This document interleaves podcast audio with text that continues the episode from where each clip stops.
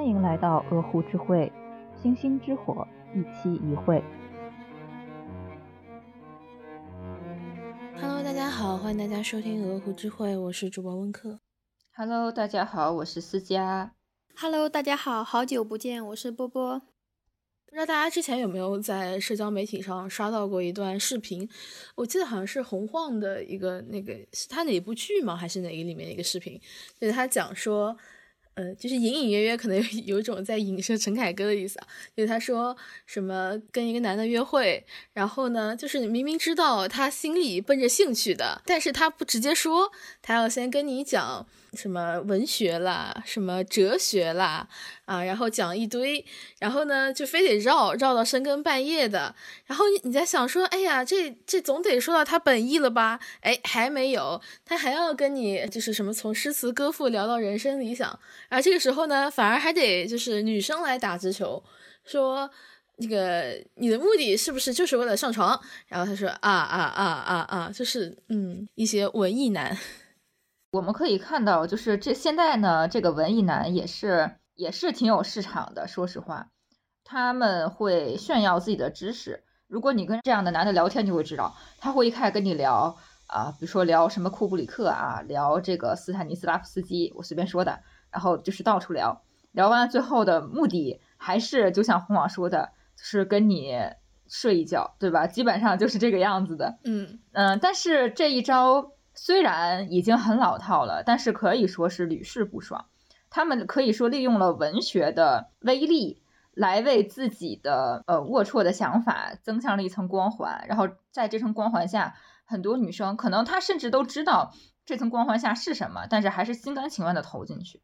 所以，我们今天就来就是聊一聊吧，聊一聊这个文学它对于女性，或者说文学它在作者的操纵下，究竟在不同的人身上会产生什么样的折射的效果。嗯嗯、呃，今天呢，我们主要是想通过两部比较经典的作品，一个是《洛丽塔》，还有一个是呃房思琪。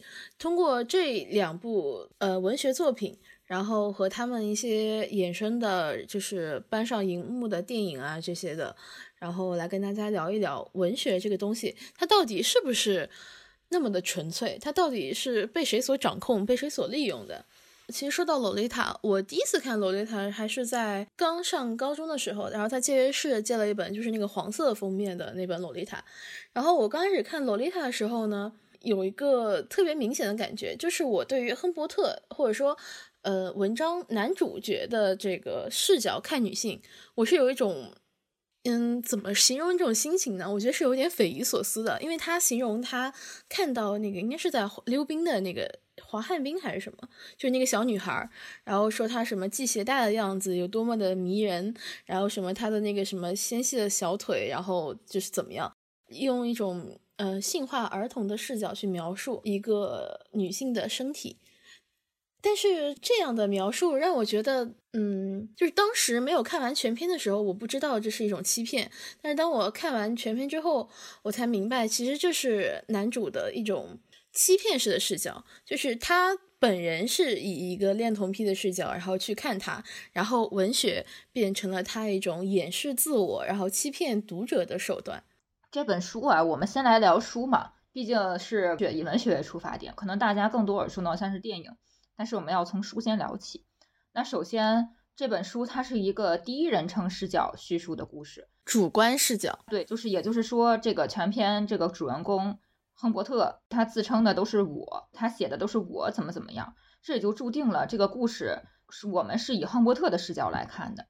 那第一人称视角会产生的问题就是，你不确定这个主角是不是可靠的，尤其是他在叙述在自己身上发生的事的时候，尤其还是当他是这个事情的施害者的时候，那你会看到他是如何的用自己的笔去欺骗读者。这个书我记得，它其实应该是一封自白书或者叫告罪书，它是在那个监狱里面写出来的，写给那个陪审团，对他就要面临审判。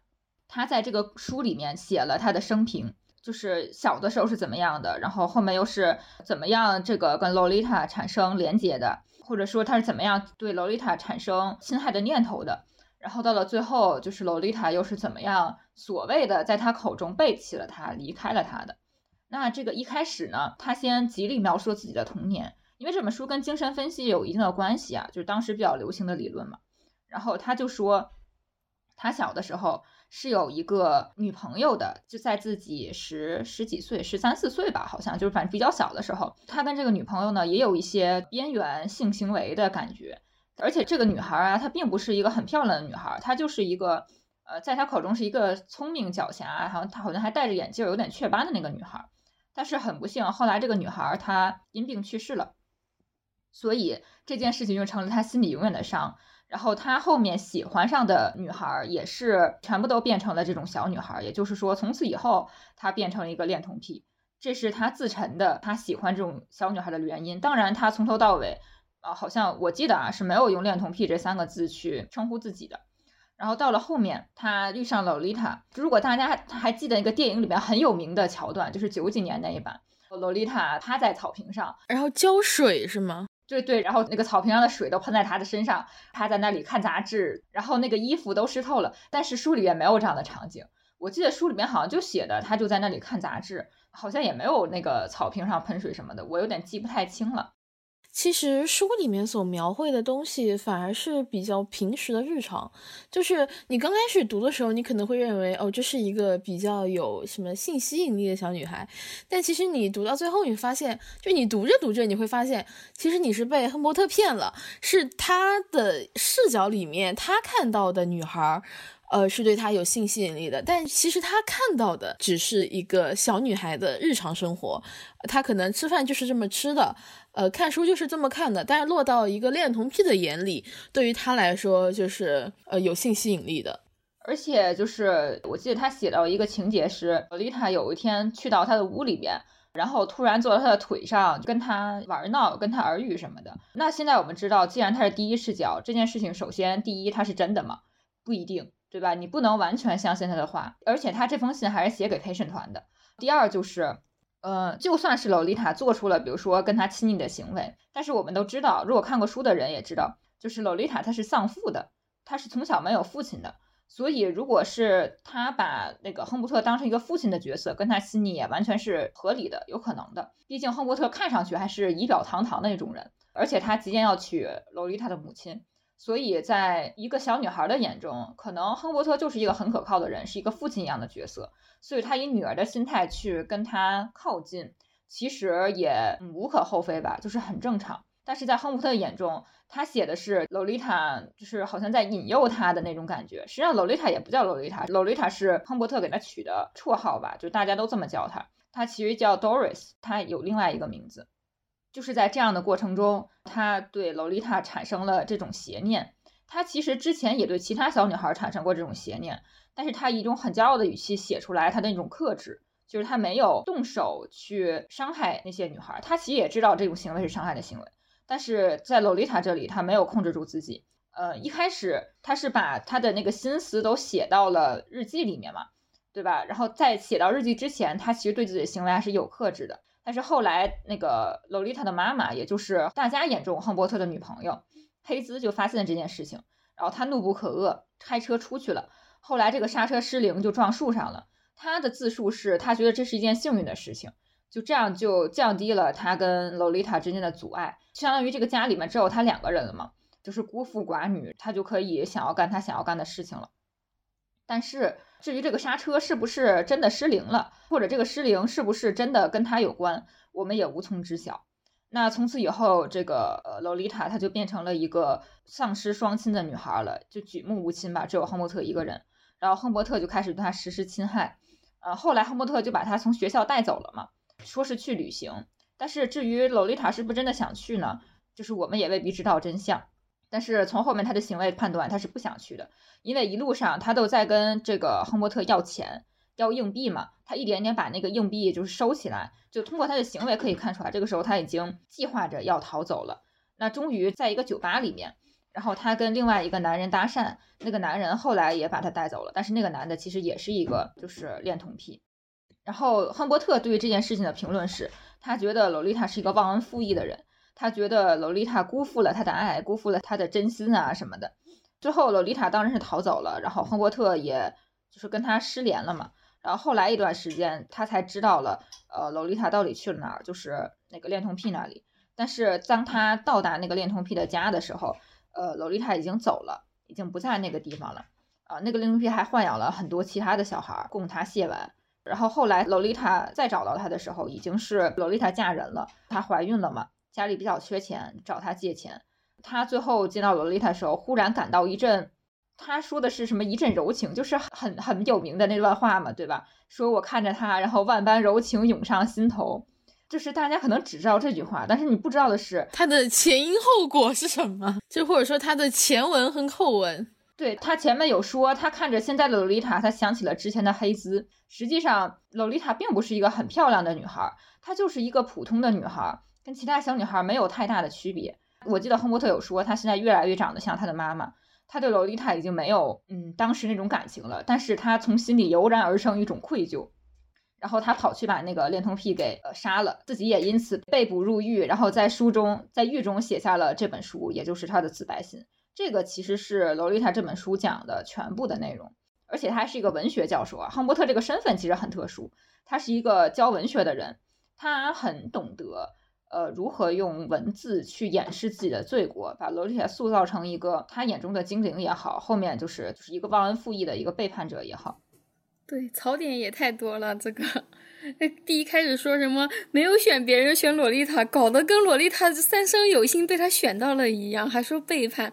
逃离你难道不是正确的事情吗？怎么可以称为背叛？对，他是懂得就是用文字去欺瞒读者的眼睛的。而且你要想这封信是写给谁，或者是这个告罪书是写给谁，是写给那个陪审团的。他这个时候其实基本上已经必死了，因为他枪杀了那个另外一个恋童癖嘛。呃，虽然是恋童癖，但是也是枪杀了，所以他想用这件事情去博得陪审团的好感也是有的。在这些综合的因素下，就导致了他的这份所谓的自白书，所谓真挚的自白书也没有那么真挚。呃，其实我觉得自白书这种东西，其实它本身的就是这个设定，它的立场上就不可能完全的坦诚。就是呃，如果大家上过法庭，见过审理案件，就大概能知道这么一个流程。一般案件的审理，它会有一些客观的证据，比如说你呃你杀人了是吧？你用的凶器是什么？调查出来你的这个动机是什么，然后什么当天的完整经过流程，这些是一些很客观的证据。然后当事人的供述的话，它其实是一个比较主观的东西，他其实是想用这种主观的东西把一些客观的事件串联起来。我觉得他其实可能就是像亨伯特，他写这个东西可能也不一定是为了欺骗陪审团，因为他这个案件其实也没有多少的正当性嘛，他更多的是想追求一种自我的完满吧，或者说他想用这种欺骗的方式，再一次彰显一下自己对于文学的把控。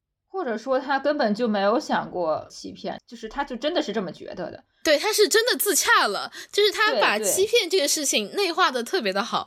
不是那个叫什么骗姐们可以，别把自己骗了嘛？亨伯特就是典型的，我把自己骗了，然后他还用这个方式去欺骗别人。我觉得他就习惯性自我美化，对他其实一个比较自恋的人，呃，相当自恋。你看他写的那个书你就知道了。对对，其实说到这个，就是亨伯特想提一提这本书的那个作者纳博科夫。就刚刚思佳不是说到那个精神分析法吗？呃，其实提到精神分析法，大家可能会想到弗洛伊德，但是就是也不要被这本书所骗了。纳博科夫之于弗洛伊德，就是就是个喷子。但是精神分析这种理论吧，在当时确实很流行。虽然在我们现在看，这个理论简直是漏洞百出，对吧？但在当时，这个理论确实是非常的流行。然后，嗯，确实很火。这本书也部分的参考了这个理论，就是去追溯这个恋童癖的成因。但当然，我们这次的重点是文学嘛，主要是看亨伯特如何用文字去掩盖他的行为的。是，其实他在文字中已经有表现出后期他对洛丽塔的厌倦了。就是洛丽塔后来已经快十六岁左右了，其实已经比较接近成人的状态了。他写那个洛丽塔跟其他人去打网球，他就在旁边看着。他说这个洛丽塔身上那个肌肉啊或者什么，他看上去已经没有之前那种纤细小巧的状态了，他看上去越来越像一个成年的女孩了。而洛丽塔跟别人打网球，她的目的其实也是想要多多的去争取逃走的机会嘛，就是这样的。所以这不是一场旅行。看过电影的人会知道，什么他看上去真的很像一场旅行，但并不是，这是一场绑架与胁迫。这是爱吗？这也不是，这其实就是恋童癖。因为在洛丽塔后期吧，他其实已经对洛丽塔的感情非常的淡漠了。至于后面的什么万般柔情涌上心头之类的，那都是他的自我感动罢了，是一种变态的占有欲。其实说实话，这种万般柔情涌上心头，就好像是你丢了一个玩具，但其实你并不喜欢这个玩具，或者说你也就是可能你玩时间玩久了，你觉得厌倦了，然后突然他有一天莫名其妙丢了。过了好多好多年，你在打扫卫生的时候，从什么阁楼的某个角落里翻出来这个玩具，你也会万般柔情涌上心头的。怎么说呢？他这个柔情涌的到底是为了洛丽塔涌的，还是为了他自己那种纯情的恋童时光所涌的？这个事情很难评啊。逝去的青春，就是为什么说他是个自恋的人呢？就是这样的。他那个最后见到洛丽塔时候，他对洛丽塔已经没有欲望了。他看到的柔情都是他对十三岁就是小洛丽塔的，而对于现在这个长得像他母亲的那个臃肿的洛丽塔，他其实是没有多少感情的。而他看到洛丽塔想到的并不是自己的罪过，而是自己对曾经的他所谓的感情。就这个人是非常的自恋的，他说的话也是非常的不可信的。但是他写的文字确实是，呃，可以说是优美的吧。这也就是为什么他会一而再、再而三的获取了他妈妈的信任，当然他的外表也是其中一个原因，然后再获取了洛丽塔的信任，获取了洛丽塔身边所有人的信任。嗯，就是文学或者说他对文字的把控也是其中之一。那现在也是想用他的文字去获取陪审团的信任，所以文学或者是文字其实是非常有欺骗力的，但是我们很多时候都是无从察觉。然后另外一个也是学文学的人，也是一个恋童癖的教师，就是大名鼎鼎的房思琪的初恋乐园里的李国华。呃，很巧合啊，这两本书写的都是恋童癖，而且他的就是施害人也都是跟文学有非常紧密的联系的。嗯，因为文学是这个故事产生的一个契机，可以这么讲吧。亨伯特他为什么会说他是用文学去欺骗读者？因为他是一个文学教授，他有着非常强的这种玩弄文字的技巧，同时也说明了他其实很会用这种东西去掌控人心。而至于李国华来说，文学是他的一个诱捕呃文学少女的一种工具。对于他而言，文学是什么？文学是他的。是他吃饭的家伙，然后是他的立身之本，同时文学也是他的工具，是他的诱饵。他其实把文学看得非常的清醒，就他把文学当做一个客观的东西。李国华其实，在书里面自己就有写过，当他已经诱骗了很多女生的时候，他说他已经分不清这些教师带给他的这些金钱和荣誉是附加的，还是这些女生才是真正附加的。对他说，情书才是真正有价值的东西。对他教书的意义，说这些情书可能才是更重要的，而不是那些钱了。实际上，李国华一开始三十岁第一次当呃补习班教师的时候，他是没有意识到这些的。嗯，然后后面他发现很多女生都会因为文学而崇拜他，然后由此他呃明白了这是一个他自己的所谓的优势，他可以利用。自己风度翩翩的形象和自己温雅的言辞，来吸引这些少不更事的女孩。其实我觉得这种崇拜心理是很常见的吧，尤其是对于这种搞搞文学的人。那个我记得一开始李国华刚搬到那栋楼里的时候，就房思琪他家住的那栋楼里的时候，然后房思琪、怡婷还有就是还有谁，好像反反正几个小女孩在一起，就是他们两个在一起给楼里边的那个男性排序。说排谁更帅，然后他把他们把李国华那时候李国华已经五十多岁了，他把武李国华排在第一位，而把就是大家眼中可能更帅的那个海龟，就是楼上伊文姐姐的丈夫，当然也四十多岁了，那个一个商人黄一维，把他反而排在了第二位，就是因为李国华身上有那种所谓文人的感觉，就是你可以想象一下，呃，苏轼或者是呃什么。黄庭坚啊，就是那种感觉，一看就是很有文化的。哎，都不用这么想吧，你就你就想想那个，我想不出来。你想一下余华，余华写活着的余华。啊，哎呀，就是余华是不是有点太太极端了？我觉得可以想象一下，就是现在那种胡适的梦女、鲁迅的梦女，就差不多吧，类似于这种代入感吧。对，就是反正他们觉得李国华长得就很文人，但是具体那几个形容词是什么我忘了，也是很文绉绉的话吧。就是李国华在一开始就在房思琪他们心里树立这种印象，当然也在其他的他诱骗的其他的女孩心中树立这种印象。但是房思琪呢？呃，她是一个读过很多书的女孩，她对文学有一定的理解，然后也有一定的判断力，所以比起那些呃，就是见到李国华就满心崇拜的女孩，她一开始对李国华是有一定的审视态度的，因为就有一种我也读过这么多书，你也读过这么多书，对吧？你是你自己说你是一个老师，对吧？那我就要看看你到底有什么能耐。所以第一次她跟怡婷见到李国华的时候，呃，房妈妈让他们叫老师。然后他没叫老师，但是房思琪心里并不是呃真心的，他就想看看这个男的有多少的能耐。但是后面说李国华一看说哦这个女孩，嗯，她首先房思琪非常的漂亮嘛，至少在李国华的眼中是这样的。但是我觉得可能房思琪也就是一个长得可爱一些的小女孩罢了，我觉得是。然后这个房思琪也读过很多的书，于是他就打算用文学这条路径去诱骗房思琪。首先第一步，他先打乱了。呃，房思琪跟其他两个女生，就是伊文姐姐和怡婷，她的朋友怡婷之间的联系。原来这个呃，怡婷、伊文还有房思琪，他们三个人会经常聚在一起读书。因为伊文她本身是学比较文学的嘛，然后因为结婚了之后，她就没有继续她的学术道路了。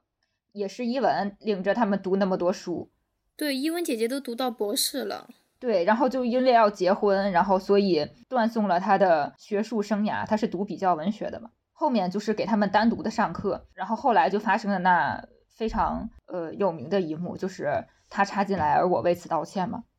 但后面就是在这件事情发生的时候，文学依旧发挥它的作用，是怎么样的呢？首先是李国华利用了房思琪他不敢告状的那个心理，他想维持他的体面嘛，这跟他家庭的教育有关系。是第一次的时候，因为刚开始他李国华就已经想怎么样诱骗房思琪的时候，是说切断跟伊文姐姐的连接。然后有一次是伊文姐姐她的老公就家暴她的时候，当时房思琪和依婷都说了一段话，说就是他们想成长，但那一刹那他们选择了逃避，所以他们就是避着伊文姐姐。后来去伊文姐姐家就少了。然后李国华就借此就说，呃，以后我教你们给他们布置作业。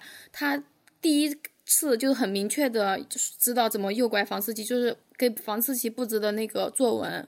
房思琪说：“我我喜欢诚实，我愿意选择诚实。我觉得就算我打碎了花瓶，但我诚实的跟我妈妈说，我也是骄傲的。”他就知道，就是房思琪其实是很在乎自尊，就是很在乎这种面子，还是，哦，书里怎么写的？那就是说他很在乎这个，他就知道他。一定不会说，如果遇到就是很洁癖的一个小女孩，很爱干净的一个小女孩，如果遇到不好的事情，绝对不会和家人说的。嗯，对。然后后面在这件事情发生之后，房思琪一开始嗯本能的觉得痛苦，这是当然的，当然会觉得痛苦。但是后面他是怎么对自己说的？就是在他向家长求助无用之后，对吧？他跟家长提过就是性教育的事情，然后他中间很多次也不是没有想过要跟别人说。他跟他妈妈说：“我们家里缺少性教育。”他妈妈说什么？性教育只有需要。对他妈说，性教育是给有需要性的人。对，嗯，很离谱。对，然后反正就是种种原因之下吧，他说服自己去爱老师。那他是怎么说的呢？就大概意思是说，呃，就是有了爱什么不行呢？对吧？他现在只能去爱老师。他觉得爱了就不会那么痛苦了。对，但是大家以往关注的都是他这个心态，就是说我用这个爱去。解释他的伤害，但是为什么？为什么爱能够解释他的伤害？或者为什么房思琪会选择用爱去解释他的伤害？我觉得这跟文学也是有一定的关系的，因为很多书里面，爱其实某种意义上它表现出来就是一种伤害，尤其是呃男性对女性的爱。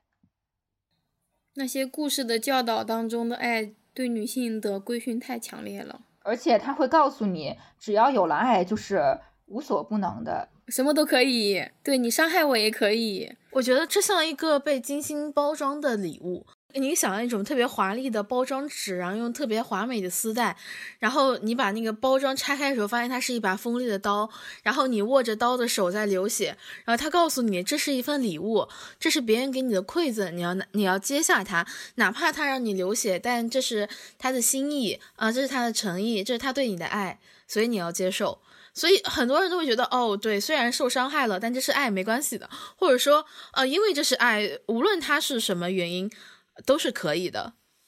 实际上，很多文学作品里对爱的描述就是这样的，好像有了爱，然后其他的东西就全部都不重要。对，一切不合理的都可以变成合理的。对对，比如说那个红与黑的那个男主于连，他伤害了一开始的那个夫人嘛，但是夫人还是爱他，然后最后就是这个夫人被捧成那种伟大爱情的象征，对吧？然后他的情感被认为是一种伟大的感情，但实际上，我我。后来觉得这根本就不是一种伟大的感情，这是一种愚蠢的感情。就是在对方无止境的伤害你之后，你还要深深的为对方付出，可以说甚至愚蠢的为对方付出。那这种感情有什么有什么好的呢？对他除了伤害自己而助长那个伤害你的人的气焰，嗯，他能达到什么结果呢？你有什么理由说这种感情是好的呢？所以我觉得这根本就不是一种好的感情。但之所以这种感情被称作伟大，就是为什么会有这种伟大的感情？大家也都知道，因为它背后执笔的是一个男人嘛，而且被包装了很多次。这些爱，这个书里面太多次提起爱，所有的大多数的女性被迫害、受伤都是因为爱，至少在这个文里面，所谓的爱吧。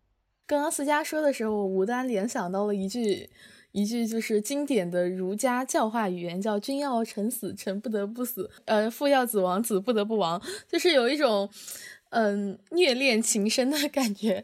突然感觉，哦，其实古代这些君臣父子，嗯，生活也蛮西化的嘛。你知道吗？就是文学里边的爱，就是名著里边也一样啊。他的爱，就是你看多了就会觉得这个它是一个概念，这个概念很宏大，很虚无。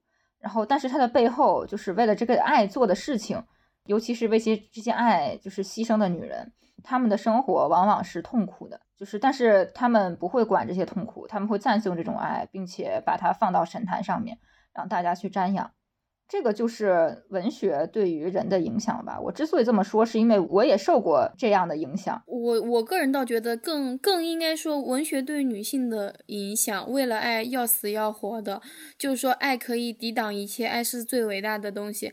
这个的确是我觉得。对女性，就拿房思琪这本书来说吧，就是第一个被呃李国华侵犯的女生叫饼干。她被李国华侵犯之后，她是和她男朋友说了，她有男朋友，但她男朋友有爱她吗？为什么这个爱这个时候只在女性身上起到作用了？她男朋友毫不犹豫就把她抛弃掉了，但她却哭哭啼啼的又去找回李国华，因为她觉得她男朋友已经把她抛弃掉了，世界上没有人爱她。如果李国华继续就是强暴她，但李国华只要爱她就可以了，就算是。强暴也是因为爱她才强暴的，所以他就是又去找了李国华。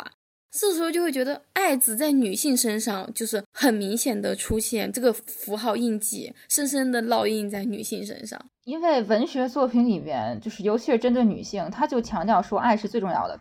讲一个故事吧，就是这个故事是在皮特拉克，然后在乔叟的笔下都有写过，就是说这个女孩她叫 Griselda，然后她被当地一个领主看上了。他之前跟这个领主面都没见过啊，他本来是以为领主要迎娶一个什么呃贵族的小姐，他去参加婚礼凑热闹的，结果那个领主来找上他，然后说，嗯，就是我现在要娶你，呃，我对你没有什么别的要求，但唯一一个要求就是你要服从我。然后鬼糟的说啊，那好吧。后来呢，他们有了第一个孩子，这个领主就把这个孩子是一个女孩抱走，说杀掉了，因为某些原因杀掉了。然后鬼糟的没有说话。然后第二次又过了四年之后，他又生了一个孩子，是一个男孩。然后这个领主也把他就是抱走杀掉了，而鬼交代也没有说话。然后后来又过了十二年之后，这个领主他们的大臣说，觉得这桩婚姻对领主没有益处，然后让他再娶一个哪个地方的小姐。然后鬼交代呢就穿着衬裙，衬裙你可以理解为内衣吧，就被赶回家了。后来呢，这个领主又把他叫回来，说让他帮忙筹备婚礼，然后鬼交代也答应了。然后当她见到那个小姐和她的弟弟的时候，她的丈夫告诉她说：“其实我很爱你，对吧？其实我没有杀掉你的两个孩子，这就是你的两个孩子。你通过了我的测试，然后最后给他穿上金色的衣服，把他迎回城堡。这个就是一个所谓关于爱的故事，好离谱的故事。对我很爱他，但是他做了什么呢？对吧？他把他的孩子杀了，他用将近二十年的时间去完成了这样一场戏耍，然后告诉你，你通过了这样的测试，好吧，我很爱你，那你回来吧，就是这样子的。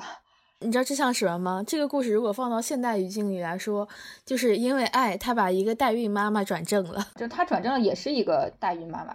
反正就是，呃，中间还有什么杀婴，对他把他的孩子还杀掉了。当然这是就他骗他的嘛。但对这个母亲来讲，他知道这个噩耗的时候，肯定会非常的痛苦嘛。而且这十几年没有和他孩子在一起，估计也没啥感情。我觉得这是这是一种。嗯，漫长的、巨大的服从性测试，其实他在确认夫权是这个女人心目当中权力地位排行的第一顺位，其次才是她的孩子，要对丈夫无条件的顺从，再其次才是她自己，自己已经排不上号了。可是这是他们说的爱，为什么呢？就是他只强调了，嗯，说自己把她迎回皇宫这一点，说你符合了要求，我就爱你，对吧？那我们更耳熟能详的就是茨威格的那本啊，一个陌生女人的来信啊，一个陌生女人来信。这个这个书我真的是提一次骂一次，提一次骂一次。对，说我看了这个男人一眼，对吧？我就为了他，我就追了他一辈子。就是一开始那个女孩才十几岁，也是挺小的一个女孩。但那个一开始那个作家已经是一个浪子了。对他既然已经成为一个作家，那至少也得二十多岁了吧。然后后来这个女孩还什么为了他什么当演员嘛，然后出入这个上流社会的场合，就为了跟他见面。后来还在一个呃帐篷里边，反正就是一个很凄凉的地方，生下了他孩子。但是那个男主就是作家已经抛弃了他。当然最后就是他本来有了新的生活了，然后结果看到男主还是要去追男主，然后最后死了。死之前给他写一封信，叫这个一个陌生女人来信，然后这个就被当成爱情的范本。这个书名应该改一改，叫一个屌丝的意淫，这是纯胡编乱造。是的，是的。而且茨威格他被人称为说什么啊？他真是懂女人啊！他真是懂女人的心理啊！他懂什么？我想问一下，他懂什么？就是他在描写一个女人说啊，我为了你燃尽了我卑微的生命，什么我我用把我最好的青春年华，把我的一切全部奉献给了你，我就是因为我爱你。我觉得这好像就是一个呃，就好像君王对忠诚下定义一样，男人对爱情下定义，就是有一种你要满足我这个条件，然后你。你才能说你这叫爱，不然你就是不够爱我。而且呢，这个这个游戏玩到最后，你会发现最终解释权归本男所有。这怎么玩呀？这怎么玩呀？还有，肯定是男的说他懂女人啊，女生则谁会说他懂女人？这么多普通独立自主的女生不写，非要写一个恋爱脑女性，我觉得这恋爱脑女性纯属是他意淫捏造的。这个就和那个漂洋过海来看你那个歌。就就这个原型是吧？房思琪就是解释这个爱的时候，在用爱去自洽李国华的伤害行为的时候，他不止一次提到说什么爱就是要为他奉献，对吧？爱就是要就是为他牺牲。但是房思琪那个时候才十二三岁吧，就就是很很小的一个小孩，他可以说他没有经历过这种具体的爱吧，对吧？十二三岁，他还在上课，然后顶多就是跟。呃，身边的人啊，他也没有交那种男朋友，跟这个母父会有一点交流。就是那他是从哪里知道，或者是得出爱是奉献，然后或者爱是为他牺牲的这种定义的呢？就是从他看的书里来。我觉得，嗯，很多时候文学作品对于一些嗯刚刚就是踏入文学领域而没有接触到具体世界的女孩来说。是一个又灿烂又残忍的东西。哎，我就无端想到一句话，就之前我们讨论时我说过，就是有句很很，就是在我听来特别矫情的话，说什么，嗯，我可以为你挡子弹，但我不能再为你买早餐。就是，这话前后逻辑不通。就是在文学的初阶，呃，其实很多人一开始喜欢的并不是文学，而是文字。对吧？就那种词藻，可以说是我之前也看过很多这种东西，什么安以如啊、白落梅呀，对吧？那个画写的非常的漂亮。不行，我至今都看不进去白落梅，我一看就想吐，一看就想吐，真的不行，看不进去，有点恶心。白落梅我是真的不行，但是安意如当时我是看过的，就是在我接触文学不久的那个时候，就这种词藻看着很漂亮的东西很有吸引力的。这也是为什么现在网上那种什么古风歌呀，或者是一些呃什么那种小说呀或者之类的，它其实内容并没有多么的好，但是它就是词藻写的很漂亮，也会有非常多的人气。然后，但是后来呢，就是慢慢看多一点东西之后，就是反正在接触文学的初级阶段。你很难不爱男，为啥呢？因为你能看到的那些东西都是男的写的，他们在各种书里面收获到的评价也非常的高，你就会觉得哇，就是他们怎么这么厉害呀？就是他们写的东西真好呀，就是确实的那种好。文学大家基本上都是男的，所以你真的很难不去爱他们。对，甚至会说从他的作品是觉得他人都很好，就算他人有点点瑕疵，也会觉得哇，这么有才华，这点又算什么？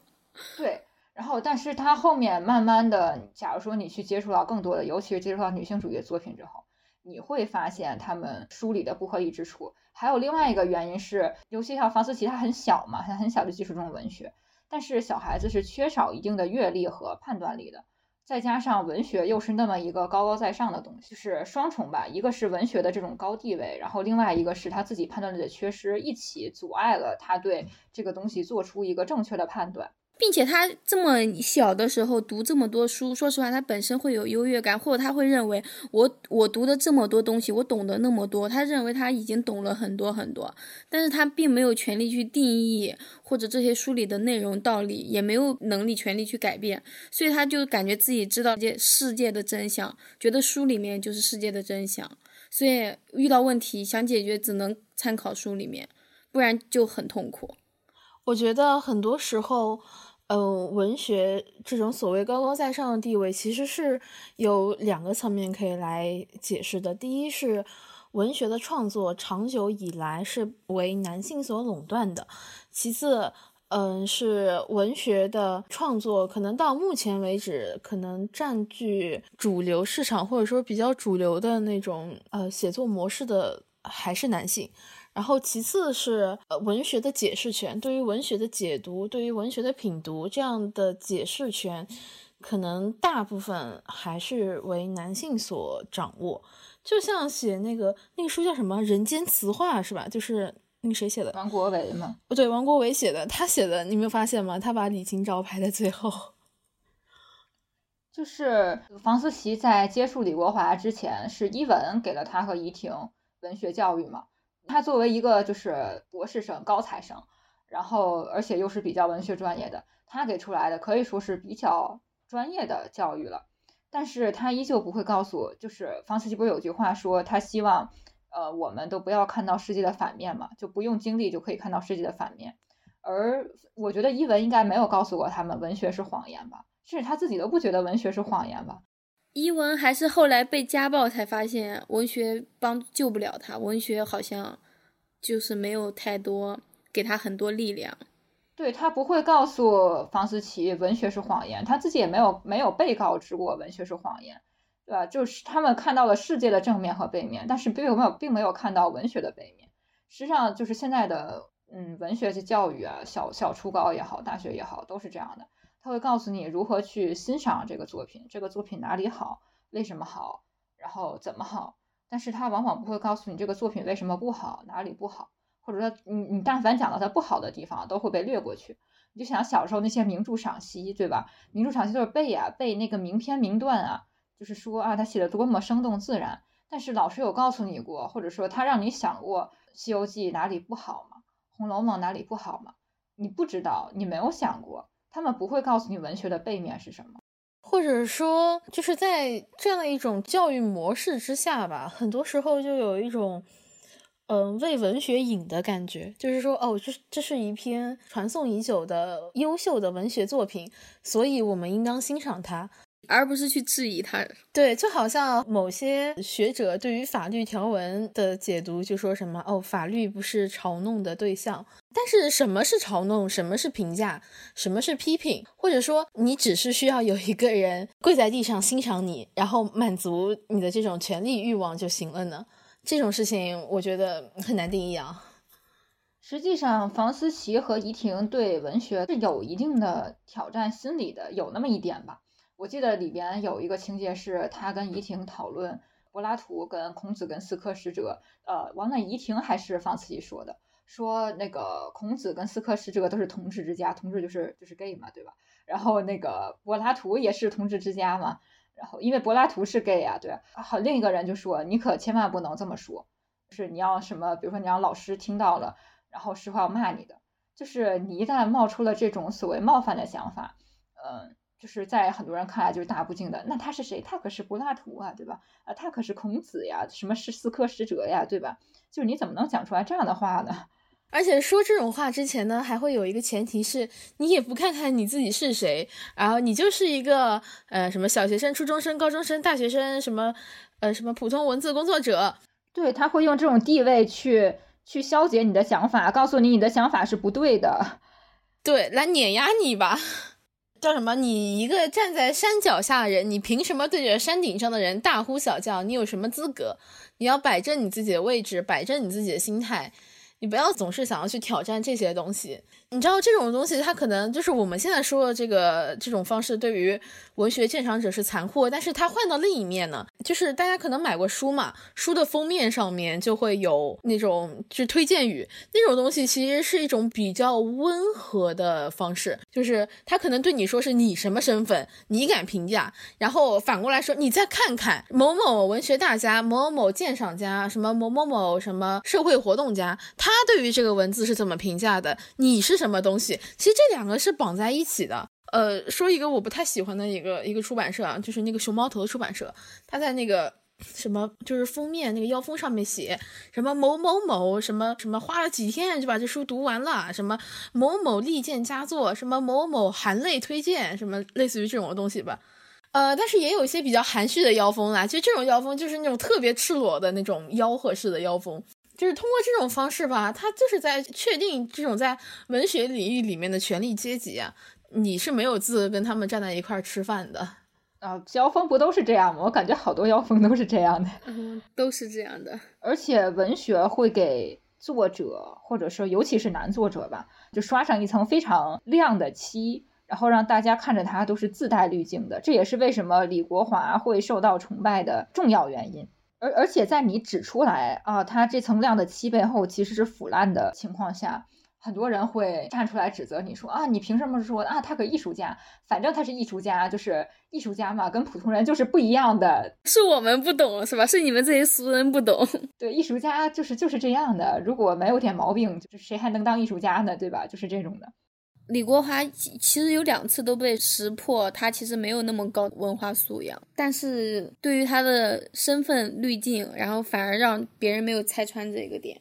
哎，其实这让我想到了之前带过我竞赛的一个语文老师，他就是那种就可能大家想象的那种，呃，文质彬彬的男老师，呃，梳个那种什么三七分的那种头，端个紫砂茶杯，然后一边上课一边，对，就是那种的。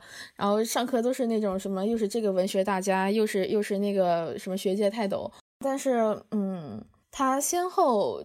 有过三段婚姻，应该是在我刚上大学差不多吧左右那段时间，我们得知他居然呃又结婚了，然后结婚的对象是比他小二十多岁的女学生，他曾经的学生，嗯，然后还生了一个小女孩。然后当时我就出于本能的评价，觉得这不人渣吗？旁边就有一个男生立刻非常迅速的反驳我，就好像他自己也是这么一个人渣一样。哦，也也许呢，对吧？他就说什么你怎么能对老师这么不尊重？我那天想，我说他有值得尊重吗？我觉得任何一个呃五十岁左右的男性吧，对于一个二十来岁的小女孩，还是他曾经的学生，和他携手什么步入婚姻的殿堂，你觉得这种事情他是真的纯粹吗？我很难相信，他再过几年都有老人味儿了。二十几岁小女孩图他什么呀？啊！而且很多人都不知道文学的背面，或者他拒绝承认这个文学的背面吧。比如说刘易斯，就是写《爱丽丝梦游仙境》的那个作者，大家都知道这个故事很有名吧？但是有多少人知道刘易斯是恋童癖呢？知道爱丽丝的原型就是他很喜欢给那些小女孩照相，就是从那几百张的相片里边挑出来的一个女孩，然后她写了这个《爱丽丝梦游仙境》。毕加索非常有名吧，但是有多少人知道毕加索家暴呢？他一生有六个妻子，我记得至少吧，基本上每一个都非常的不幸，然后最后一个把他熬死了。亨八差不多。对，当然他也有非常多所谓的缪斯了，但是无所谓，我觉得他也没有真正的尊重过他们。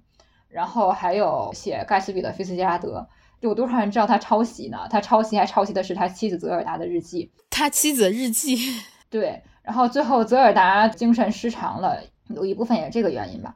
还有很多人出来指责说，都是他老婆害了他。哦，菲茨杰拉德还是个赘婿哦。对，菲茨杰拉德他自己是一个赘婿，他老婆泽尔达非常的有钱。一开始菲茨杰拉德也沾了不少泽尔达的光，那最后泽尔达精神失常了。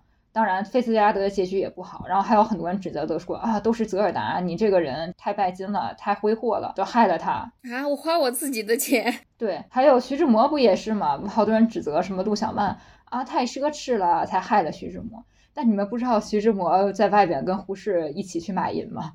你们怎么不知道这钱都是花在买淫上的？怎么是陆小曼花的？你怎么就这么清楚呢？对吧？他买淫可是有确凿的书信证据的。其实说到最后，都说是哪个女人害了某个男人，害了人家什么出去赚钱，然后害了人家什么疲于奔命。但是你想想啊，到底是谁害了谁呀？我觉得很难讲。就像胡适这个人，嗯，很多人都说他什么文质彬彬啦，什么翩翩公子了。但是呢，他又是一个什么样的人？他抛弃糟糠，追求所谓的真爱，又在外面每天各种什么花天酒地。别人说，哎，可是他是什么拿到最多博士学位的人？可是他怎么怎么怎么？但是你不能说，因为他有成就就忽略掉他这些人渣的属性啊！就像这个屎，你再给他雕花，它也是一坨屎，它不会变成小叶紫檀的。而且最重要的是，你再去想想，你了解了这个事情的背面之后，是不是他写的像徐志摩写的那些什么情诗、情情爱爱的诗啊？对呀，然后刘易斯写的那个故事啊。包括菲茨杰拉德这些，你还觉得他们可信吗？你觉得这样的人，历史上没有几个不买淫的作家，也没有几个不买淫的男人，是真的。但他们都会说，我这是为了艺术才去干这种事儿。对，但是他们一边买淫，一边又写什么神圣真挚的爱情，你们不觉得这很讽刺吗？就是他们写出来这种爱情，有一丝一毫的可信度吗？根本就没有。他们写这些爱情，就为了规训女性。再举个例子吧，苏轼，苏轼一边写什么“十年生死两茫茫，不思量，自难忘”的时候呢，哎，真是又是把老婆的表妹娶过来了，又是娶了一个什么王昭云嘛？对，什么，反正就是娶了一堆，反正一边说啊我悼念亡妻，一边娶了一个又一个。还有那个归有光，就是项脊轩日的那个，什么庭有枇杷树，吾妻死之年，什么手执矣，什么今已亭亭如盖也。但是呢，他虽然这么说，但是他这个。寻找人生另一春的步伐从来没有停止过。我之前说过一句话，叫“古代才子 A.K.A. 嫖客”，没有任何的区别。嗯，而他们都会说：“哦，这是哪个什么文人没有一个什么红颜知己呀？哪一个文人没有什么遇到过一个奇女子呀？”狗屁！别说了，再说人家就是为了艺术献身。最有名的应该就是白居易了。他写的《长恨歌》把唐明皇跟杨贵妃描写成爱情故事，但是实际上我们都知道它是一个怎样的故事。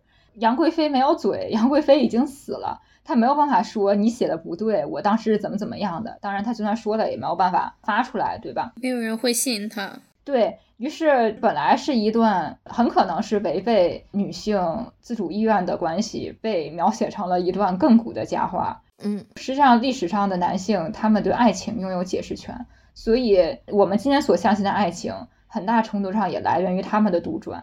在这样的爱情的蒙蔽之下，房思琪选择用，可能是吧，一部分是吧？房思琪选择用爱去合理化李国华的行为，化解他的痛苦，对，合理化自己的经历。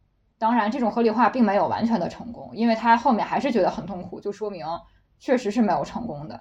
他自己也清楚，这是一个他自己很清楚，他自己在欺骗他自己。是的，是的，对。其实无论是你想采取什么样的方式去自洽，你都没有办法真正的回避你心底的痛苦和纠结的。是的，所以他应该也意识到了，这种爱其实就是一种谎言。嗯，他在用自己切身去经历、体会爱之前，文学先安给了他这么一个爱的原型，然后。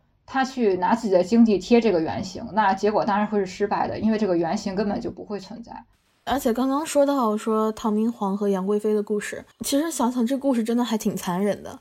一个青春年少的女孩，结果突然被公公强行要求去什么服侍她，然后还得被后人描绘成一种什么所谓的爱情，什么惊世虐恋，最后灭国的这个罪名还要安在她的身上。哦，这个真的太亏。其实杨国忠又不是他亲哥哥，怎么什么事都能怪到杨贵妃头上？而且杨贵妃其实她是被人为的捂嘴的，她也没有说，她也不能发个微博吧，说我公公半夜发什么骚扰微信给我，臭不要脸。她只能说到时候什么他日史书公笔，史官说啊呀，贵妃特别高兴，贵妃说啊就喜欢皇上身上这身老人味儿，哎呀，香的嘞。这不就是狗屁吗？你人为的把他嘴捂住了，然后跟他说他开心的很，他开心的很，谁开心啊？其实就像洛丽塔一样，呃，亨伯特再怎么在他自白书里面写，他从来没有真正的或者说没有直白的让洛丽塔说过一句话，他只是他自己去理解洛丽塔。就像无数次在历史上也好，生活中也好，男人无数次习惯性的为女人代言，就是说哦，他不需要，哦，他不要，他就是这么想的，没事没事，就这样，我说了算。然后在这样的过程当中，哦，他的权力欲又被满足了，然后他又觉得，哦，我今天好伟大，我好了不起。所以房思琪的意义就是，我虽然对这本书有一定的，它不是一本特别好的书，我就说纯论文学的角度来看啊，但是它绝对是有意义的。我觉得它的意义就是让我们看到了被性侵的女性她心底到底是怎么想的，或者说也是戳破了一些男人的谎言吧。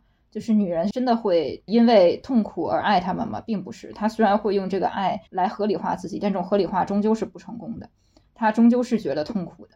洛丽塔没有办法发声，但是房思琪可以，房思琪可以说话。但是洛丽塔跟房思琪还是有有点不一样的，因为洛丽塔她不是像房思琪那样熟读文学的一个人，她对文学没有爱，所以她保持了一定的本能。他会在亨伯特囚禁他的时候选择逃跑，而不是选择说我要说服自己我爱他。这也是他们之间的一个比较大的区别吧。这也是为什么李国华不让自己的女儿去过度的接触文学，让他女儿变成一个在文学领域像一个文盲一样的人。就是他自己原话说的，说他知道识字的人能有多恶毒。对，因为李国华他的妻子有问李国华说要不要给他女儿送到补习班，李国华就说他们都很坏。对他自己是非常清楚这一点的，嗯，而且我觉得房思琪《初恋乐园》这本书，其实它提供了一个受害者的视角吧，就是说他可能是在某种程度上面，他是突破了一种男性主导的话语权的。你想，如果说在恋童癖这个领域，永远都让男人去说话的话。让男人去创作什么所谓的恋童癖文学的话，那只能出现越来越多的洛丽塔和洛丽塔二点零、三点零、四点零，永远不会出现房思琪。就像那个纳博科夫，他也不可能像林奕涵一样写出房思琪这样的作品，因为他有一种天然的男性视角，他没有办法获得女性的这种青春的体验。不是，就是说在李国华教他的时候，男的就会说啊，你你有什么资格教我？他天然的就会带有质疑，而不是那种顺从。嗯，我来考考你。对呀，不许百度。我还专门画了线。我看到房思琪那本书，李国华就说：“你们写作文，我来考考你。”我当时就觉得，真的这个要是性转一下，男的真的不会被考的。你为什么你考考我？你有啥资格考我？给你一巴掌，你考我？房思琪在接受了文学这种属于男的温良的教育。再加上他家人强加给他的那种体面教育，对吧？然后就是那种耻感，对于被害的耻感，对于性的耻感，综合的原因导致他并没有开口求助，且用爱去自我合理化。他的本能已经很大程度被抑制了，他没有说你伤害我，我就要反过来去报复你，或者是我一定要抵抗你对我的伤害，并没有，就是让他。沉入这种下沉的螺旋哦，其实真的是哎，他第一次就没有怎么说我要去反抗或怎么样的。对，我觉得就是这样。他这个时候人生的主题曲叫你，你伤害了我还一笑而过，你爱的贪婪，我爱的懦弱。而且你不觉得吗？男人他的虚伪之处在于什么？就是刚刚说那个亨伯特他本人的自述里面，你能够明显的感觉到他是在欺骗你的。被他描写的女孩真实不是这个样子的。但是，哎，我们来看到《洛丽塔》这部电影里面，它里面所描绘的女主角，她是真的在性化儿童啊！是的，我看这个很不适。《洛丽塔有两版电影，一版是六二年的，一版是九几年的。这两版的共性就是女主角都是那种比较漂亮的，尤其是六二版的，就是大家可以搜一搜新型的眼镜做海报的那一版，非常的漂亮，而且看上去并不像一个十二三岁的小女孩，跟原著里边描述的那个长相非常一般，然后脸上还有雀斑，那个又瘦又小的女孩大相径庭。我记得当时那个导演说，选角的一个标准就是胸一定要大，非常的离谱。当然，九九七版可能会某种意义上符合一点原著的那个形象吧，但是表现出来也是那种妖童怨女的感觉，对，充满诱惑的一个小妖女，就是那么一个感觉。这就是亨伯特对她的描述。对他觉得写了这个故事，这个故事写出来感觉是那种荡漾心许啊，就是因为他好看，所以我才喜欢他。他其实是弱化了恋童癖真正的危害性。然后他的这种弱化让我很难不怀疑，这导演他本身和那个恋童癖有一种精神上的共振。我也觉得，我看百度百科里边都把洛丽塔说成是一个，他明确就这么写了，是一个中年男人和一个少女的爱情故事啊。他们还有一个艺名叫什么？一树梨花压海棠。一树梨花压海棠，这好恶心，好恶心。而且你说这个《洛丽塔》这本书的作者纳博科夫，他创作的目的是什么？他真的关心洛丽塔遭受怎么样的伤害吗？No，我觉得他是把亨伯特当成一个悲剧式的人物在写的，写他身上不可战胜的弱点，就是他的恋童癖心理和他最后的所谓的救赎，当然就是这本书和他杀掉那个另外一个恋童癖的行为，因为他杀掉另外一个恋童癖，某种意义上也是一种自杀嘛，他要被审判的。他的人格非常的完满。他这本书虽然叫《洛丽塔》，但洛丽塔就是一个花边，对，就是一个工具人。这么说吧，洛丽塔是他完善自我，就是形成人格升华的一个工具。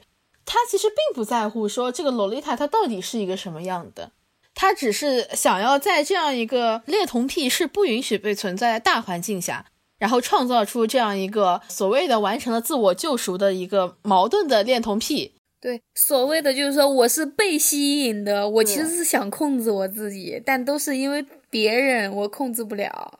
对他就像是莎士比亚悲剧里边那个奥赛罗里边那个泰斯蒂蒙娜，就是男主的妻子一样。他为什么死？他的死或者说他的角色的存在，就是为了增添奥赛罗的悲剧色彩，让他达到最后的，就是因为自己的嫉妒而杀掉自己的妻子这么一个状态，然后去凸显这个悲剧的主题，对吧？这就是他存在的作用。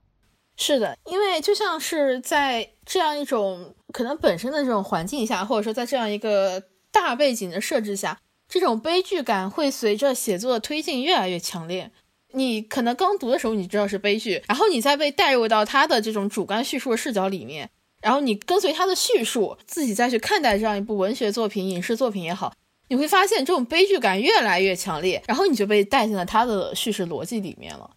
实际上，在《洛丽塔》这本书里面，洛丽塔甚至不需要一个具体的形象，亨伯特只用观看它就够了，就是他只用承载亨伯特的欲望就够了。至于他自己是怎么想的，你仔细看那本书就知道了。其实对这个故事没有任何的影响，他的想法根本就不重要。但是房思琪这本书至少林奕涵，他想做到的是让我们不用经历就看到世界的背面，就是从写作意图上面，这两本书从根本上就是不一样的。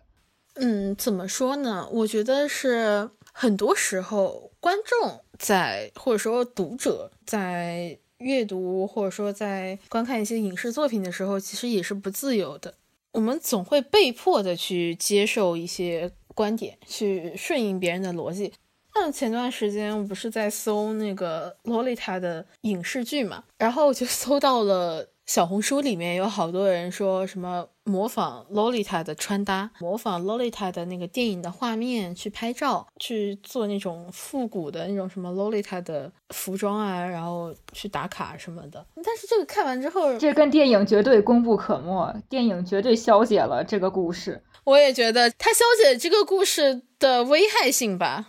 对，我在做功课的时候，我去搜索还有影评在说什么。哎呀，都怪洛丽塔，所以导致于亨伯特结局这么惨，都是因为爱情。这个男的不沾爱情，结局就不会那么惨。我整个大震惊，这是爱情吗？对，所以也未必是你想的被迫，就是大家可能想的被迫是我把你的头按在那儿，说你给我看，对吧？像发条城似的，他把你的眼睛扒开，你给我看，看完之后接受，对吧？是这种，但是并不是这样的。就像洛丽塔这个故事，我们对比一下原著和电影版本。原著是我们刚才说的那个样子，洛丽塔并不是一个所谓的美艳的女孩，她只是一个普通的女孩。亨伯特是一个满嘴谎言的骗子。但是电影里面呢，因为电影它跟书毕竟是不一样的，书都是第一视角，说我怎么怎么样，所以你可以识别出来他的谎言。但是电影很难做到，你全程都是第一视角，太难了。因为电影其实它的创作视角，就如果它全部是主观视角的话，那是电影没办法拍。也可以，某些恐怖片是这么拍的，但是对于呃，对，也可以，对。但是对于洛丽塔来说，她不可能全部用，很难。对，所以他会把那个第一视角某些时候会转成第三视角，这样的话就削弱了他谎言的明显性。因为我们都知道第三视角是一个相对客观的视角嘛。然后另外一个就是这个导演，他绝对他这些镜头啊什么的。他在美化这个故事，他用那么美的镜头，那么动听的音乐，男主角和女主角选的也都是那种俊男美女，对吧？都是很好看的，营造出一种完全浪漫爱的氛围。其实很多时候，有的人不理解啊，说既然说服美役是个普遍现象，你为什么要反对别人服美役？因为很多时候我们真的是在服役而不自知啊。就像很多人说，哦，人家只是觉得电影的画面很美，去复刻一下又怎么样呢？但是当你把这个事情拆开来看的话，你会发现这个里面真实的血淋淋被那种阳光啊、美好啊、草坪啊、什么可爱的小衣服呀，被这些东西所消解掉了。其实为什么我说洛丽塔它不能全部用主观视角来拍呢？因为实际上的洛丽塔它是一个被人凝视的对象。然后他在凝视者的眼光里去看他，和普通人，就是你旁边路过的一个人去看他是不一样的。所以在这样的创作过程当中，如果电影的创作者不能保证客观的话，那这本书本身的创作意图，或者说这本书真实所展现的东西，必然会被掩盖。我觉得就是他已经臭了，是真的臭了。就好像说，导演携八百万去装修一个豪华厕所，然后在厕所里挂上什么名家的画，然后把它打造成那种什么艺术风格的厕所，然后在外面说啊，我这个厕所花了八百万还是六百万，没有说你啊，没有说你德基广场的意思啊，呃，什么这个厕所多好看，多么值得，什么马桶都是纯金的，但是呢，那它装的还是屎。对呀，你这个厕所你再怎么豪华，那也不是用来拉屎撒尿的吗？他只要拉屎撒尿不堵不就行了吗？然后你还非说你要学会鉴赏这个厕所啊！真的，大家都住在厕所里，哎，大家每个人每天都在男权社会吃屎。我们再举一个例子，这个杀手不太冷，就是莱昂嘛，那个电影，嗯，兰塔利波特曼在小的时候演的，他自己就说他演过那个电影之后受到了非常多的骚扰，他那个时候才十几岁，而且这个电影的导演吕克贝松，我记得他跟第一任妻子谈恋爱的时候，他的妻子也是十几岁。他们第一次认识的时候，他的妻子才十二岁。他本身就是一个有那个恋童倾向的一个人，就是我们经常说反对恋童癖，然后大家说对对，应该反对恋童癖，就没有人会说不对。但是这种电影拍出来的时候，比如说你去批判这个电影，它一定程度上在宣扬恋童癖嘛，它在消解恋童癖。然后很多人会说创作自由被艺术包装过后的屎。对很多人就会说啊，这是艺术，你怎么能批评它呢？啊，艺术是自由的，真的是艺术和文学带的滤镜，让他们一切都合理化了。明明是很垃圾的事情，很多情况下，像包括恋童啊，然后包括一些其他的底线，就这么被消解掉了。包括对女性也是一样，爱情嘛，对吧？或者说女性的真实情感，不就是这么被文学、被男人的文学给消解的吗？而且很多时候，大家都会说什么艺术是高尚的，呃，艺术家的世界跟你所在的世界不一样，有啥不一样？他别吃饭，他不吃饭了。怎么说呢？艺术家也得拉屎啊。这话虽然说的粗俗一点，哪个艺术家不拉屎呀？艺术家实在是憋得等不及的时候，也不会去八百万厕所里拉屎了。街边随便一公共厕所，他也得上。文学绝对是有目的的。很多人会觉得啊，文学是一个纯粹的、无杂质的一个什么情绪的自由的表达，但根本就不是。我才不相信呢！文学绝对不纯粹。对，且不论这个作者就说，你现在能看到的文学，基本上很大部分都是被当时的时代所允许留下来的文学，很多时代不允许的东西已经不存在了。哥哥允许的文学创作，对，哥哥喜欢的文学创作。欧巴支持的女权主义，而且也绝对是有性别的。像很多著名的哲学家，比如说康德，比如说尼采，他们都极度的厌女，非常的厌女。包括一些文学家，比如说福斯特，他对伍尔夫非常的瞧不起，等等等等。文学绝对是有性别的，而且是有目的的。就像我刚才说的那个《Friselda》的故事，你说这个故事它什么目的吗？不是非常明显吗？就是教女性顺从，对吧？文学在一开始很被掌控的时候，它很大程度上被用于教化，被用于歌功颂德，然后传教啊，等等等等。所以你说文学是没有目的吗？不可能，文学既有目的也有性别。而且我听到这种一种论教说啊，那既然这样，我既然在这个男权社会里，那我岂不是根本就不能看书了？或者说我是没得选的，对吧？这周围都是这些东西，你可以批判呀，就可以用批判和辩证的眼光看啊。你不能说你觉得他是个文学，是个大家，你就完全服从的看呀，崇拜的看。对，或者说他说啊，如果我不看这些，那或者说我们批判这些，那不就是什么抑制人类智慧的成果嘛？类似于这种话。但是你要想。他们当时禁掉女性写作的时候，当时他们把凯瑟琳·肖邦写的《觉醒》全面的禁掉的时候，他们把那个《Scum》宣言禁掉的时候，他们咋不想想说啊，我禁掉了人类另一个性别的所有表达，这真的不利于人类智慧的传播，有吗？没有。这所以你为什么要对不看男人的东西？我刚刚鸡皮疙瘩都起来，就因为你讲这段，因为真的现在好多，如果我们挑刺一些作品有厌女的成分，别人就会说。你非要追求完美的作品吗？但是为什么不要呢？女性也是占全球一大部分，甚至根本不是完美的作品。对，但是现在就有很多作品，大名鼎鼎的《三体》，你只要说它厌女，就会说你格局不大。人家讲这么宏伟的事情，你你在用女性主义审判这个作品，哈哈。对，但是一个好的作品就是应该这样的啊。对，真正的审判早就发生过了。其实你想想啊，举一个很简单的现实的例子吧。为什么之前可能在中世纪的时候，女性自己写的作品不能以女性的名义去发表呢？如果你说哦，文学是自由的，文学是没有目的的，文学是没有性别的，那文学家为什么会有性别？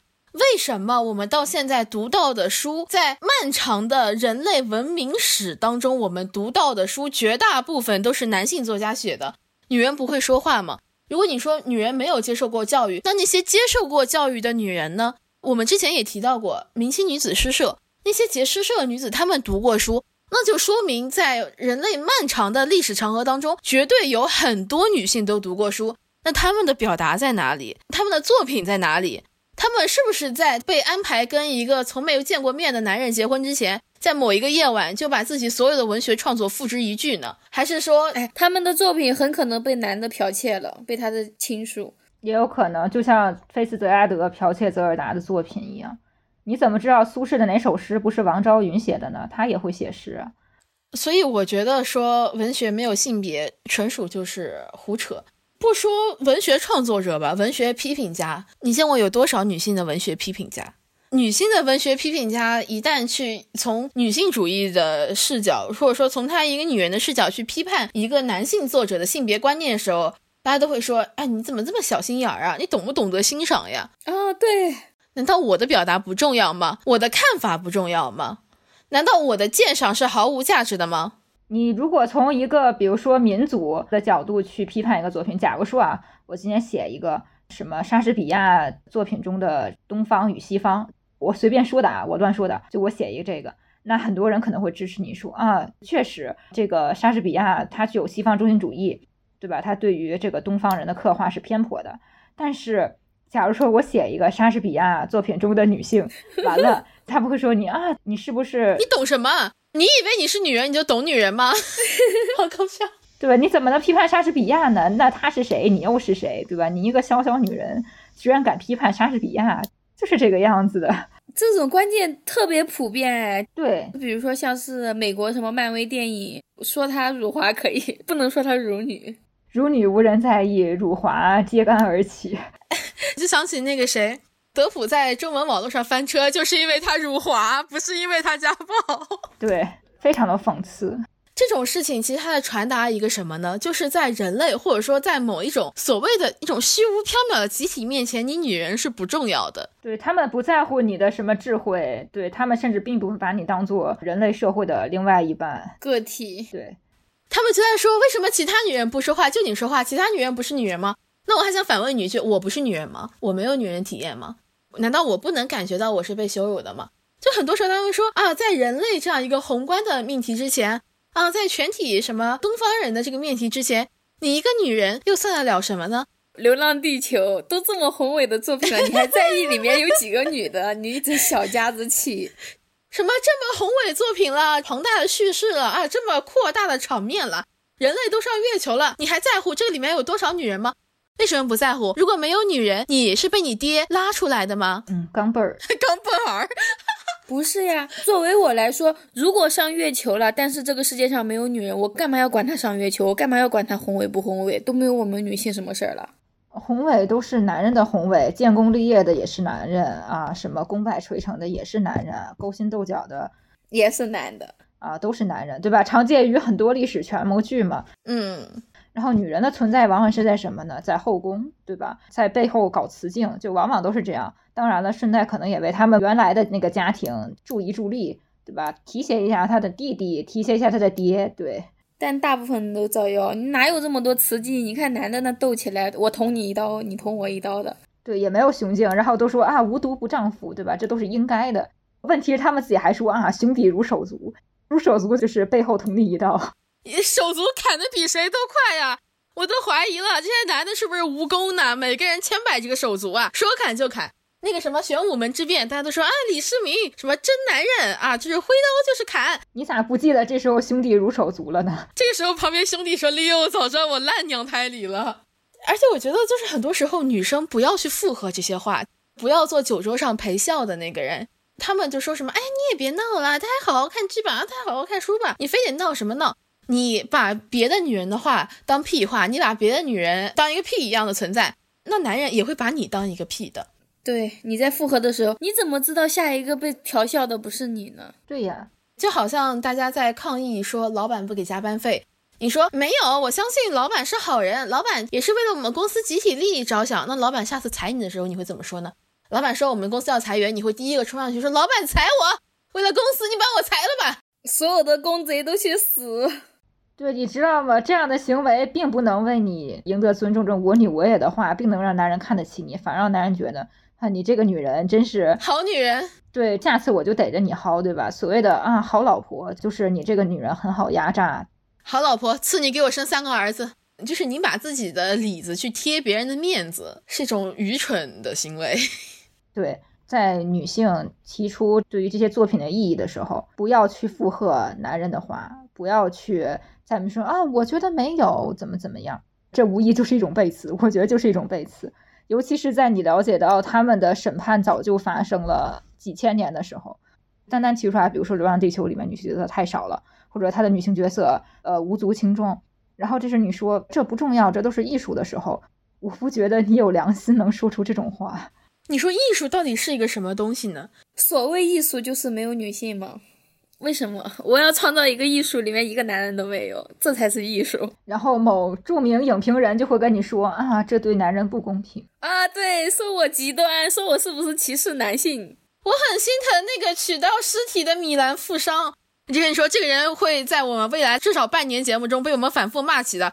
如果有他的粉丝觉得应激的话，我建议你转头去投进他的怀抱吧，跟他说，对我也很心疼那个取到尸体的米兰富商。对呀，我们明天就被骂鹅湖智慧主播歧视男性，他们的世界没有男的，谁站出来为男的说说话？然后就会有人说：“哎呀，对呀，我觉得也是呀，为什么没有男的呢？人家好多男的没做错什么，为什么要这样歧视他们呢？”嗯，不好意思，就是歧视呢，只能这样。搞搞清楚啥叫歧视这个定义，然后再来说歧视吧。我想起来之前是哪个老师在群里面转了一个帖子，说推荐播客。我欣然点进去想看一下，因为我不是把豆瓣卸载了吗？然后我就欣然点进去观赏了一下，然后里面有个热评说希望本帖不要变成女性主义的政审。你怕什么？你在怕什么？我想问一下，你到底在害怕什么？这些话就像刚才说的，你觉得这是在审，但是问题真正的审判早就发生了，你现在生存的世界就是审判过后的结果。还记得我们之前有一期，我就说如果当老板要招女生嘛，然后就被一个男的发在豆瓣审判。哦，对，我看到了那个，说我这种行为真的好吗？你以后什么当了老板，你不会这样做的，你怎么知道呢？对呀，不是他还说我这种想法好吗？这种是不是太极端了？不想招男的，嗯。但是对降分录取和招聘只招男的视而不见，哈哈。不利于他的就是，我觉得建议查一下吧，别是什么三体人了，可能不生活在这个地球上呢，可能都不在太阳系呢，建议严查哈。我想到很多那种艺术家，讲真蛮虚伪的。我感觉艺术这个词吧，就特别那种，只要你搞出一点别人看不懂的东西，他就说啊，艺术啊，artist 啊，we are artist baby。不是，如果有个人。穿的邋里邋遢的，然后呢，在大街上，然后衣服也不好穿，鞋子也不好穿，整个人邋里邋遢的，你可能只是觉得他是个乞丐，但是如果他身份变成了艺术家，你就哦，这也充满了艺术。我觉得这就是一种艺术的阶级性或者是权威性，对吧？他用这种你没法解释来给自己贴金，你越看不懂这个艺术就越高级，这种不是普遍存在的想法吗？看不懂，那都是你自己的问题，一定就是你自己理解力差，而不是说看不懂是因为对方表达的问题。但是觉得就是你是作家也好，你是艺术家也好，你的义务就是让别人看懂你的东西，好吧？不然的话，你写什么书呢？对吧？你画什么画呢？你不用发表呀，你自己在家不就好了吗？自己欣赏就好了。对呀，你留家里自己看呗。妈，艺术多纯粹呀！你还让他来赚钱，你还来赚取什么版权费？什么把画卖了？你怎么能让艺术沾染上铜臭呢？对呀，哎，就刚刚波波老师说的那个事情，我想到一个特别搞笑的事，就是如果一个人穿的破破烂烂的，什么一块长条一块破洞的那种衣服啊，如果他出现在外滩，或者是出现在某某美术馆，大家会说哇，艺术家，artist baby。如果他出现在桥洞里，大家都会说哈哈，乞丐。啊，嗯，所以艺术到底是什么呢？我想起来之前有一个哪个什么电影学院的一个女生，她做了一个二十一天流浪的那个啊，我记得，对她装成有钱人嘛，装成名媛，然后去蹭吃蹭喝二十天，嗯，去什么拍卖会啦，又是什么酒店大堂啦，没有人质疑过她，这是一场行为艺术，或者是行为实验吧，对，嗯，艺术到底是什么？我感觉艺术好像我是从来没有定义艺术的权利的，我觉得艺术就是垃圾男的遮羞布。而且我觉得艺术很多时候就像是，就是我在所谓的艺术家面前，哎，很多人都会觉得啊，我看不懂，是不是我太俗了？但是我现在就有一种，我现在每次遇到我看不懂艺术，我都把自己内心里面当成山西煤老板，没有歧视山西人的意思啊，对不起啊，就把我自己当成那种土大款，我说，嗯，看不懂，看不懂，就是看不懂，不知道什么意思，不懂，我也不懂，你别跟我谈艺术，我不知道什么艺术。实际上，现在很多人对于艺术的欣赏，或者是他对于某一个作品的评价，都是听来的。他肯定也不知道这个东西哪儿好，比如说画画了，我就画画尤其，他也不知道这个东西哪儿画的好，但是大家说好，对吧？那就是好。什么色彩艳丽啊，又是什么色彩冷寂、抽象？但我觉得吧，我这个人对于艺术的评价就是一种比较直观的东西，就这种东西直观上能够给我带来震撼，或者说能够让我有一种什么样的感受，我觉得这可能就是艺术的魅力。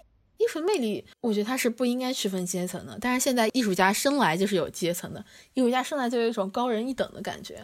最早艺术就是富人的游戏，就是吃饱了撑的没事儿干的。对啊，最早的艺术什么是富人资助的？比如画家他们画画，但是画画是需要钱的，对吧？那个颜料啊、画布啊这些东西都是需要钱的。那谁给钱啊？有钱人给钱呗，有钱人给钱画他们想要画的，对吧？教堂给钱，教廷给钱去画教堂的壁画。都是这样的，去做教堂的雕塑。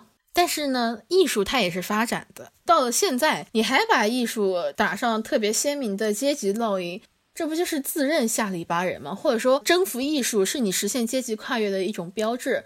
那我觉得这反而是一种自我的矮化和物化呀。其实，我觉得艺术的定义本来就没有那么的，或者本来不该那么的狭窄。好像现在说只有优秀的。或者只有那种大师的我才是艺术吧，看上高大上的那种才是艺术。但是我我觉得不一定，我觉得有时候儿童画也挺艺术的，小孩子他们可以表达出来很多的东西。或者说小孩子看世界的眼睛真的是能给人很多不一样的看法，包括文学也是一样的。很多人看不起网络文学，你知道吧？嗯，我我的一些老师啊，他也看不起网络文学。但是说实话，我觉得网络文学。它逊于，嗯，比如说我们平常说的名著，是在创作手法上和质量上，但是它本质上，它跟那些名著没有任何的区别。对的，他们其实都是文学的范畴，而且网络文学，尤其是当下的网络文学，你可以看出来现代人的一些意识。其实现在的很多名著之前它也是畅销书啊，它之前也是被别人瞧不起的那种类型啊。只不过随着时间的推移，它留下来了，然后它变成了名著。就像很多艺术品，在艺术家没死的时候，都是卖不出去。什么向日葵滞销，帮帮我们。然后一死之后，开始立刻炒，什么几十万、几千万、几百万、几个亿的就开始炒了。对，让我想起来什么艺术流行嘛，对吧？潘通那个流行色，嗯，每年都会由上面那个人决定，是他们决定出来的流行色。对，它并不是什么下面的人票选的，是上面的人决定的。很多时候，其实艺术也是这样的。说起文学，我想到之前有一阵儿，可能大家都刷到过那个叫僵尸文学，就是微博。平台有很多僵尸号，然后他会发送一些就是那种随意组成的文字。我记得有一个印象特别深刻，但是这个世界拥挤不堪，妈妈就感觉像一个委屈的孩子诉苦。就是他前面写了很多东西，然后后面来一句，但是这个世界拥挤不堪，你会觉得这句话哇哦好文学，但是它其实是个僵尸号发的，因为你知道他是个机器人，但他却说的那么人性化，可能真的会有感触。它其实是随机抓取的那种字词，然后把它发布出来的。所以很多时候，真的要在乎文学的创作者是谁吗？或者说，你真的要在乎这个创作者所在的阶级是什么吗？你在了解这个故事前，哪怕说你在看这个网文前。你不妨看看是谁在写，这个人的性别是什么。如果你能了解到的话，他创这个故事的时候是怎么样的一个心态，你对这个故事就会有很多不一样的看法。就跟你了解了刘易斯是一个恋童癖之后，你就会对《爱丽丝梦游仙境》这个故事有不一样的看法。就是这样的，你会觉得很多的事情都变得不一样了，但是你也更接近真相了。对的，你们讲完这个杀杀手不太冷，他老婆很年轻，我就觉得这个电影就是个恋童癖电影。女主那么小，而且吧，我觉得很多时候，如果你人为的把文学艺术打上一种阶级的烙印，那文学和艺术就会变成一种阶级的专属的所有物。那这个时候你还在谈文学是纯粹的，我倒觉得不是，我倒觉得像是哦，因为他有钱，因为他有权，因为他是在某个更高的阶级，所以他说的都是对的，跪下磕头喊万岁的那种感觉。这就莫名的让我想起了中国古代文人。对不起啊，古代文人真的也会被我骂很久的。屈原是吧？小君王又是什么香草美人啦，什么美人迟暮啦？众女羡鱼之峨眉，兮遥卓谓予以善淫。他不写自己，我是一个男的，我被一群男的害了。然后这个君王也是男的，他不信我。他说我是一个女的，我是一个香草美人，其他女人嫉妒我，跟我搞雌竞，对吧？然后我才不被君王信任的。就是很贱的，就是很贱的，对吧？包括一些闺怨诗啊，以前上语文课时候，老师都说他写一个风景是表达自己什么什么志向，他写一个闺怨诗，然后也是表达自己什么什么感情。你不觉得男的写什么都是在写自己吗？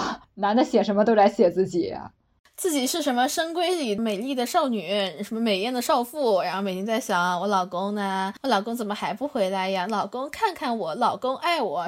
他写个《琵琶行》，重点其实就在最后两句“江州司马青衫湿”，对吧？但是他说到琵琶女是什么？他觉得哦，他不在乎琵琶女什么商人重利轻别离，也不在乎琵琶女曾经一曲红绡不知数。重点是我好惨，我跟他一样惨耶，我跟他的经历是差不多的耶。或者说哦，我能理解他的惨，我的这种艺术的理解力又比他更深一层了啊！我能创作出《琵琶行》，我能用什么最朴实的语言，达到一种什么人生的共情。就是说什么座中泣下谁最多？哎，你知道男的啊，雄劲暗暗拉踩一下，座中泣下谁最多啊？江州司马青衫湿，谁哭的最狠？我哭的最狠。皇上呢？看看我吧，我好爱你，好爱你的儿，老公。然后你说这男的怎么感觉一个个都长得跟男同赛？对他们写什么都是在写自己，你就不能好好的写一下什么山水什么之类的吗？对吧？你就不能好好的赞赏一下他们吗？你的感情其实没有这么重要的，就你的感情相对山水来说没有什么重要的，就没有必要时时刻刻都什么寄情于景啊，什么以景抒情，没有必要的。就像那个谁写什么“可怜无定河边骨，犹是春闺梦里人”，我总感觉他有一种在跟皇上撒娇的意思。怎么说呢？上下五千年永远在拧巴的中国男人啊，就像现在中国男人说什么“我我不在乎”，哈哈，我就是不在乎。这五千年的文学正是李国华成立的基础。嗯。男的一旦说到什么五千年文学，就开始说什么啊忠君爱国，各种宏大叙事，什么中国男孩保护中国女孩，然后最后说那被家暴的呢，那是人家自己家里的事情，跟我有什么关系？然后还有一群捧臭脚的跟他喊啊竹汉服，坠高楼，什么凤冠霞帔，你给彩礼，我嫁给你。就那种矫情词汇啊。然后底下说你还想要彩礼，你捞女，何苦呢，宝宝？就是我们做这一期节目，其实更重要的是让大家去关注到文学的目的性、欺骗性，包括艺术也是一样的。更重要的是想让大家不要对这个东西有所崇拜，对，要对文学和艺术进行一个祛魅。对的，你可以是文学的创造者，你也可以是文学的参与者和评论者，都可以。它根本就没有那么高，它就是提笔写下一些字、一些故事。不要在他身上施加过多的意义，也不要对他的作者有过多的崇拜。虽然说我承认写作确实需要一定的天赋，写得好更需要天赋，但是在这天赋之外，它并没有更高尚很多。就跟说有的人在，比如说搞科研有天赋啊，有的人经商有天赋，这文学上的天赋跟其他的天赋并没有任何的区别。我只希望所有的女生都要保持那种我考考你的那种感觉，就真的你对待很多事情，当然不是像他们那种很莫名其妙，但是你真的不要把文学艺术放在高高在上的，你真的可以我考考你呀，考考对方。对对，重点的是你不要因为他们的这些华丽的说辞来蒙蔽你自己的本能，你的本能才是最可贵的，不要当房思琪。嗯，而且我觉得在这期节目的末尾，我还是想说一下关于女性创作的事情。我们之前在很多期节目当中都无数次说过，要有更多的女性创作。嗯，我觉得女性创作可能很多人会理解说，我要写一本书，我要写篇文章，还是说我要创作一出一个什么样的东西？但其实女性创作它可能就是我能写书，所以我写书；我能写小说，所以我写小说。哪怕说我能发朋友圈，我就多发一条朋友圈；我能写微博，我就多写篇文微博。无论是十个字、一个字、两个字、三个字，还是什么几十字、几百字、几万字、几百万字，只要你开始创作，只要你不被人干扰的去发表你自己的看法，无论是去作为创作的主体也好，还是作为评价的主体也好，你的创作都是有意义的。你是在打破男性对于创作权垄断，或者说对于文学解释权的垄断，抢夺这样一个市场。或者说抢夺这样一个领域，可以让很多很多后来的女性能够感受到，说哦，文学它不是独属于某一个性别的，艺术也不是独属于某一个性别的，而在这样一种领域当中，大家是真正能够平等的去创作，平等的去评价，或者说能够做出自己最本能的评价，而不用说遇到所谓的文学家、艺术家。遇到所谓的文学领域、艺术领域，就觉得哦，我自惭形秽，我什么都不行的。我是觉得现在逆男权逻辑创作的作品实在太少了，哪怕现在很多女性写的东西，它也是顺男权逻辑的。所以我觉得需要更多一些这样的作品。嗯，我是很赞同温克老师说的，创作不一定非要是写书，其实像做播客，像是发微博，甚至我现在有的时候会逛一些别的 app。看一些有女权意识觉醒的姐妹和别人争论，我觉得她们真的是金句特别多，贼有意思。然后呢，又很有道理，又朗朗上口。我觉得这也是属于创作的一种。你的话可能在无意之间被别人看到，就会被传播出来。嗯，就像我们上一集说的孙一宁，她真的很多京剧啊。我觉得这也是一种创作呀。创作嘛，不一定非要有局限性，就好像要穿上很紧身的束身衣。对的。对你非得读个多少年的书，你才能出来，就不是这样的，没必要呀。我觉得孙一宁有句话说得好，有人在弹幕里问他说什么：“你怀孕了吗？还是你生过孩子吗？”他说：“是的，是的，在生你爹，你爹正在被我生出来的路上。”京剧很好的创作，对，而且朗朗上口。而且我觉得我们在进行一种自我创作的过程，也是在打破一种权威垄断，然后在寻找自我的一个过程。我们不要做被消声的洛丽塔。不要被别人所描绘啊！不要被别人所拍摄，不要被别人所凝视。我们要能够发出自己的声音，这样才会说让更多的房思琪觉得自己不孤单，不会困囿于那种所谓的面子、所谓的被定义的爱。那本期的播客到这里就结束啦，拜拜，拜拜，拜拜。你为什么哭啊，怡婷？如果我告诉你我……跟李老师在一起，你会生气吗？什么意思？就是你听见的那样。什么叫在一起？就是你听见的那样。什么时候开始的？忘记了。我们妈妈知道吗？不知道。你们进展到哪里了？该做的都做了，不该做的也做了。天啊，方思琪，有师母，还有西西，你到底在干嘛？你好恶心，你真恶心，离我远一点。老师你好，老师再见，主动问好，低级礼貌。学校里面草盛豆苗稀，于是人类就开始吃嫩草。他们不懂该如何撕咬，只觉得味道刚刚好。老师你好，老师再见，主动问好，低级礼貌。吃霸王餐记得拍照，饭网点评荣升社会 style，底部要共享人均口号。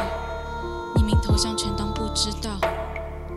老师再见，老师你好，主动问好，低级礼貌。可是人怎么能食草？草地里豆苗长得像梵高，割掉耳朵来喂个饱，只好再画一幅向日葵。老师再见，老师你好。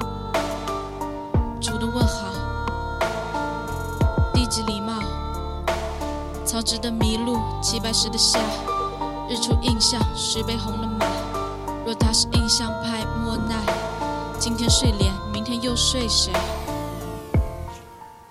哦天啊，方思琪，你明明知道我多崇拜老师，为什么你要把全部都拿走？对不起。你对不起的不是我，对不起。老师跟我们差几岁？三十七。天啊，你真的好恶心，我没办法跟你说话了。